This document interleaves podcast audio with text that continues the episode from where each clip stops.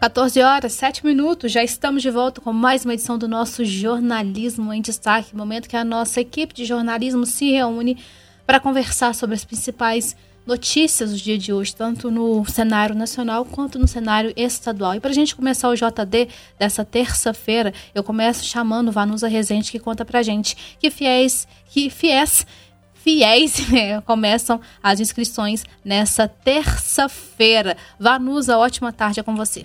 Olá, Isabela, boa tarde para você também. Uma excelente tarde para todos os amigos ouvintes aqui na Sintonia da 92,7. Começa hoje, terça-feira, dia 4, o período de inscrição para o processo seletivo do Fundo de Financiamento Estudantil FIES, referente ao segundo semestre de 2023. Os interessados têm até as 23 horas e 59 minutos da próxima sexta para efetuar a inscrição por meio do Portal Único de Acesso ao Ensino Superior. De acordo com o Ministério da Educação, para essa edição do FIES, estão sendo ofertadas 77.867 vagas em 1.265 instituições privadas. O candidato pode consultar as vagas no momento da inscrição e o sistema apresenta as ofertas de vagas por estado, município e também instituição de ensino superior. Isa.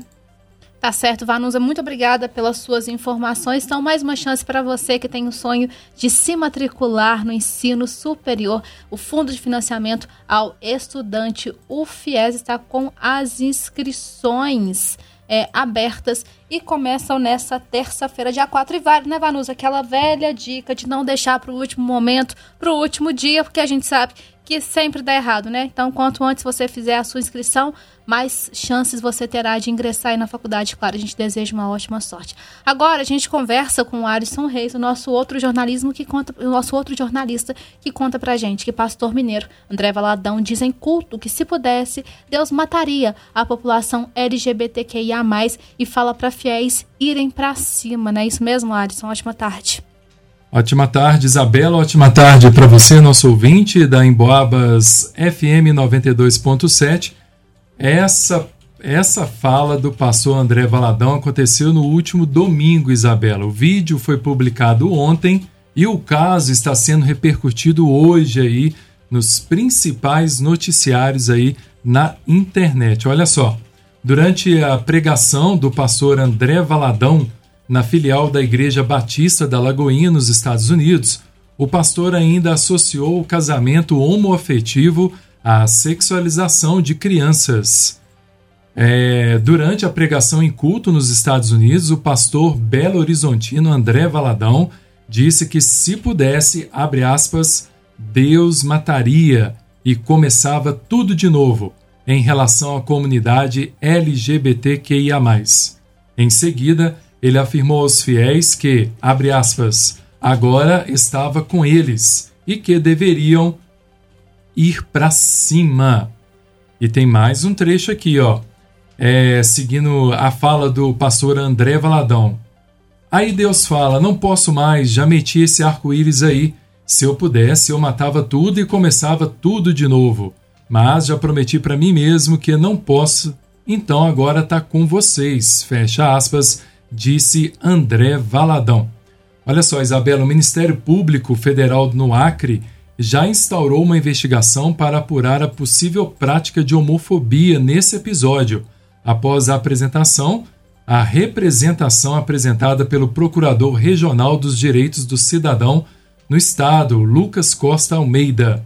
Seguem as reações. A deputada federal Érica Hilton, do PSOL de São Paulo, apresentou uma representação junto ao Ministério Público de Minas Gerais, que é o estado, né, o nosso estado aqui, onde a igreja de Valadão tem sede, após o mesmo pastor realizar um culto com o tema Deus ordeia o orgulho, que foi realizado no início de junho. A denúncia tem, teve como base é, na jurisprudência do Supremo Tribunal Federal, que equipara a homotransfobia ao racismo. O caso está sendo investigado pelo MP aqui de Minas Gerais, que depois disso decidirá se vai denunciar ou não o pastor à justiça. Pelas redes sociais, é, ainda seguem aqui as repercussões desse caso, que infelizmente, né, Isabela, ainda nós temos esse discurso de ódio em relação à comunidade LGBTQIA+. Infelizmente mesmo, viu, Alisson? E o pastor tem essa postura um pouco mais exaltada com relação, vamos dizer assim, né, gente? Para usar um termo um pouco mais educado, mais exaltada com relação à população LGBTQIA+. E a gente continua acompanhando esse caso para saber se o Ministério Público vai, de fato, né, entrar com essa ação, com essa denúncia com o um pastor mineiro, André Valadão, que disse em culto é, que se Deus pudesse, mataria toda a população LGBTQIA+. Fala assim. Aí a gente para e pensa, né, Isabela? Para onde vamos com discursos como exatamente, esse, né? Exatamente. Não chega a lugar nenhum. Exatamente. Ainda mais é, agora, nesse meio de ano que a gente comemora, né? É, o Dia do Orgulho, o né? O Dia do Orgulho, justamente. Muito forte. Obrigada, Alisson, viu, pelas suas informações. Daqui a pouquinho a gente volta a conversar. Agora, às 14 horas e 13 minutos, eu vou chamar a Vanusa para contar para gente, para fazer uma narrativa, contando é, desde o começo como é que foi chegar essas informações sobre esse acidente ocorrido no manhã dessa terça-feira entre Ritápolis e São Tiago, que fez três vítimas fatais. E ali, durante a apuração, foi descoberto, né, Vanusa, que o veículo era clonado e uma das vítimas tinha passagem por roubo a banco e posse ilegal de arma. São as primeiras informações, né, Isabela? Bom, as primeiras informações, aliás, começaram a chegar por volta de nove e meia da manhã, o, quando o Corpo de Bombeiros de São João del Rei foi acionado para atendimento de um acidente que envolveu um palio e uma carreta no quilômetro 155 na BR-494, que fica ali entre Ritápolis e São Tiago. Três homens que estavam no carro tiveram o óbito constatado no local. De acordo com a Polícia Rodoviária, o Fit é um veículo clonado e dentro do mesmo havia uma arma de fogo. Um dos ocupantes foi identificado como sendo um infrator conhecido no meio policial por envolvimento em crimes de roubos a bancos e clonagem de veículos. E, inclusive, as primeiras informações eram de que eles poderiam estar envolvidos aí em um assalto em Nova Serrana. A equipe do Corpo de Bombeiros, a Polícia Militar e o SAMU foram até o local para atendimento da ocorrência. As informações sobre as causas do acidente estão sendo apuradas e os outros ocupantes dos veículos envolvidos não se feriram. É, e de acordo com áudios que estão sendo circula que estão circulando nas redes sociais, o carro estava em uma alta velocidade, o que indica até uma possível fuga, viu, Isabela? A rodovia permaneceu interditada nos dois sentidos ao longo da manhã, foi liberada agora há pouco, às 14 horas, e uma das opções de desvio que, foram, que foi utilizada pelos motoristas foi a antiga estrada de chão da Pavuna, que é um caminho que dá acesso ao centro da cidade de São Tiago. Essa, esse desvio que os motoristas utilizaram. Muitos também preferiram retornar, enfim, não pegar aquela rodovia. Mas nós tivemos esse acidente, portanto, ocorrido na manhã de hoje entre Ritápolis e São Tiago, com três vítimas fatais. O veículo era clonado e uma das vítimas tinha passagem por roubo a banco e posse ilegal de arma de fogo. A perícia terminou por volta de meio-dia, Isabela. As vítimas foram retiradas é, das ferragens, aí logo após a pista liberada, então por volta de duas horas da tarde, portanto, pista já liberada. O Leonardo Duque e Suzane Costa estão acompanhando é, no local a todas essas informações e os nossos ouvintes podem passar nas nossas redes sociais facebook.com.br Boabas, Instagram Boabas, para conferir todos os detalhes desse acidente. Isabela. Obrigada, Vanus. Era justamente isso que eu ia falar aqui nas redes sociais. A gente tem todas as informações, até por isso também que Leonardo não está presente no nosso jornalismo destaque, porque ele segue lá no trecho acompanhando todas as informações a respeito desse acidente que aconteceu aqui na nossa região nessa manhã de terça-feira. Agora eu vou voltar a conversar é, com o Alisson, que conta pra gente que a paróquia de Tiradentes divulga nota pedindo orações pelo padre Hilton de Paulo, que, que se encontra em uma situação delicada quanto à sua saúde, né, Alisson? É verdade, Isabela. É um caso que tem preocupado muitos fiéis aqui da nossa região, amigos, familiares. A paróquia de Santo Antônio de Tiradentes divulgou na noite de ontem, segunda-feira, uma nota solicitando aos fiéis que intensifiquem as orações por seu vigário paroquial, o padre Hilton de Paula Rezende. A nota diz: Nosso querido padre Hilton, vigário paroquial, continua internado. A sua situação se agravou muito nos últimos dias. Estejamos juntos em orações por ele, confiando na misericórdia de Deus. A reportagem aqui da Rádio Emboabas entrou em contato com o padre Alisson Sacramento, ele que é pároco de Tiradentes, paro, paróquia onde trabalha, né, onde está é, sediado o trabalho do padre Hilton, e o padre Alisson confirmou que a situação do sacerdote realmente é muito delicada.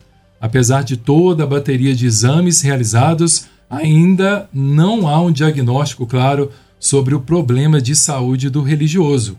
Padre Hilton de Paula Rezende, ele tem 59 anos e ele está internado na Santa Casa de Misericórdia de São João del Rei desde março deste ano. Então, as nossas orações aí ao Padre Hilton de Paulo, que trabalhou por muito tempo na paróquia do Senhor Bom Jesus do Monte. Ele é muito conhecido ali na região e tem trabalhado aí, estava trabalhando na paróquia de Santo Antônio, em Tiradentes. Claro, desde já a gente está aqui também torcendo pela pronta recuperação do Padre Hilton. E claro, também a gente vai continuar aqui acompanhando todas as informações a respeito também da estado de saúde do Padre Hilton. Alisson, muito obrigada, viu, pelas suas informações. Bom, gente, na manhã dessa terça-feira a gente conversou ao vivo, via telefone, no nosso programa em Foco, com o Padre Vinícius, que é o pároco da paróquia de São José, operário no bairro Tijuca. É porque a matriz de São José prepara programação especial para a reabertura da igreja após mais de quatro anos de reformas. Após uma reforma de mais de quatro anos, em que foram realizadas mudanças tanto na parte externa quanto na parte interna, a igreja matriz de São José Operário, em São João del Rei, se prepara para reabrir as portas em definitivo para os paroquianos. E para celebrar a reabertura da matriz, a paróquia preparou uma programação especial de 5 a 9 de julho com diferentes solenidades religiosas. Bom, o templo católico que teve a sua construção iniciada como Capela Imaculada Conceição, ainda lá no ano de 1940, passou por algumas reformas. Na década de 80, por exemplo, ocorreu ampliação da igreja e ao longo dos últimos, dos últimos anos, obras pontuais pontuais foram realizadas. Já a reforma mais recente, iniciada em janeiro de 2019, ocorreu devido às melhorias que precisavam ser feitas é, no templo e, claro, também algumas readequações religiosas que o recinto necessitava, como explicou o padre Vinícius aqui em entrevista ao nosso programa em Foco pela manhã. É, de acordo com o religioso, a matriz passou por reformas tanto nas partes internas quanto na externa, na pintura, na lateral, com relação ao passeio. Teve também a colocada de novos vitrais. O altar da paróquia de São José também sofreu algumas alterações. Padre Vinícius conta pra gente como é que foi, quais foram essas alterações, por, por conta de que é, tiveram essas alterações e também conta pra gente como é que será essa solenidade de reabertura falando pra gente que começa agora no próximo dia 5 de julho e segue até o dia 9 de julho. Ao longo da nossa programação, você pode conferir essa matéria bem importante aí para o pessoal do bairro Tijuco, com relação à matriz de São José Operário, que vai ser reinaugurada após quatro anos de reformas. É isso, gente. Nosso jornalismo em destaque fica por aqui. Ao longo da tarde, a gente está de volta, trazendo, claro, mais informações, atualizações sobre esse, esse, acidente e também sobre demais informações importantes aqui nessa terça-feira. Muito obrigada, viu, pela companhia de sempre e a gente conta com a sua companhia ao longo da tarde.